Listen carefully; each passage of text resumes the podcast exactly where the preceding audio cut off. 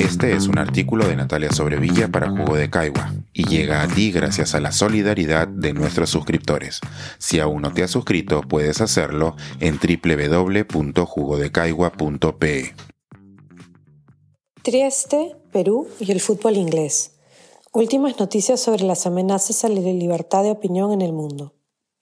Me encuentro en Trieste, la ciudad norteña más oriental de Italia, el antiguo puerto del fenecido imperio austrohúngaro, ciudad refugio de príncipes fracasados en ultramar, de escritores errantes, de eslavos en busca de una salida al Adriático y centro de acogida de judíos dedicados al comercio, y de todos aquellos a quienes les enamora la idea de estar en un lugar que no parece pertenecer a ninguna parte. Esta ciudad fue así descrita por el poeta vienés Hermann Barr, quien al llegar aquí en 1909 declaró que se sentía como suspendido en la irrealidad, como si no estuviera en ninguna parte. Por su lado, James Joyce le escribió a su esposa Nora que en esta ciudad donde se hizo adulto y vivió por casi 16 años, había dejado su alma. Trieste es un espacio liminal. De aquí se embarcaron Maximiliano de Habsburgo y su esposa Carlota para convertirse en emperadores de México. Él moriría fusilado en Querétaro y ella enloquecida en un castillo cerca de Bruselas. Fue a ese mismo palacio, Miramar, donde llegó el cuerpo del archiduque Franz Ferdinand, asesinado en Sarajevo y gatillador de la Primera Guerra Mundial.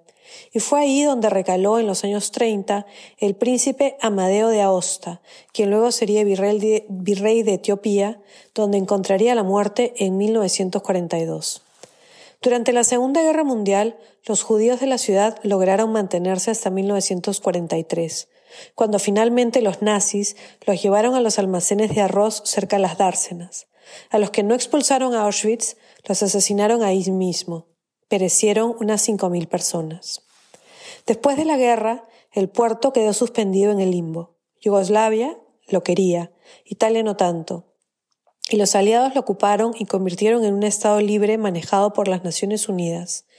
Entre 1947 y 1954 fue uno de los epicentros de la Guerra Fría, para finalmente ser incorporado a Italia y ocupar un espacio de frontera más cerca de Eslovenia y de Ljubljana que de Roma. Pablo, mi compañero de viaje, lleva al igual que yo muchos años en el Reino Unido. Nos une el interés por conocer el mundo y sus avatares presentes y pasados. Estando aquí, hablamos sobre los acontecimientos de la semana, principalmente el reciente escándalo en Inglaterra que ha llevado a que la BBC, una de las instituciones más veneradas del país, caiga en desgracia. El martes pasado, el futbolista Gary Lineker escribió un tuit que criticaba la política migratoria del gobierno conservador, comparándola con lo que hicieron los nazis en los años 30.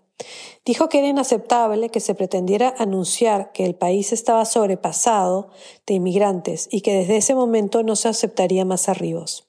La realidad es que el Reino Unido es el país que recibe menos refugiados en la región y se beneficia de ser una isla. Los conservadores insisten que es un problema mayor. No es poca cosa tampoco que tanto el primer ministro como la ministra del Interior, responsable de la política, sean hijos de inmigrantes y asilados. Pero el tema pasó a mayores cuando la BBC, respondiendo a la presión del gobierno, suspendió a Lineker de su labor como presentador del programa de fútbol más importante de la semana. La corporación, que se financia de una manera pública con un pago por parte de todos los televidentes, debería ser imparcial y dijo haber suspendido a Lineker por ir en contra de lo que ellos consideraban este principio. De inmediato, los demás presentadores del programa se negaron a participar en él y el impacto ha sido tan grande que no se ha podido transmitir hoy y no hay quien quiera hablar, ir a hablar a la televisión. Hasta la radio se ha abstenido de comentar los partidos. Por su parte, la Asociación de Fútbol les ha dado permiso a los jugadores de no dar entrevistas si no quieren. Esto es algo nunca antes visto.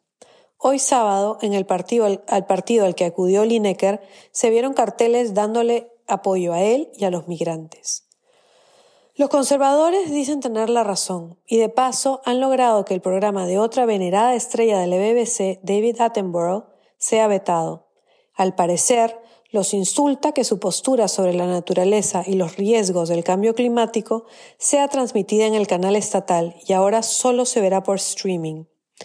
Son tiempos donde la palabra está amenazada. Todo esto nos lleva a Pablo y a mí a hablar sobre cómo también estas amenazas a la palabra se dan en nuestro querido y distante Perú. Un país donde una periodista como Patricia del Río puede recibir tantos insultos por decir lo obvio, es decir, que no se puede pedir a jóvenes soldados que se arrojen a un río si antes no se les ha dado el entrenamiento necesario. Nos encontramos en tiempos difíciles en que la verdad se ve constantemente amenazada, donde la opinión que cuestiona el poder se hace tan incómoda que los poderosos buscan callarla. En esta ciudad que refugió a príncipes, escritores, judíos y eslavos, la historia me interpela sobre cuáles son los riesgos de dejar de decir lo que pensamos porque le resulta incómodo al poder de turno.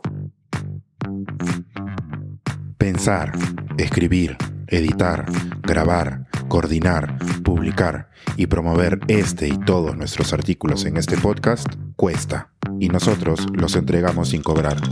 Contribuye en www.jugodecaigua.pe barra suscríbete y de paso espía como suscriptor nuestras reuniones editoriales.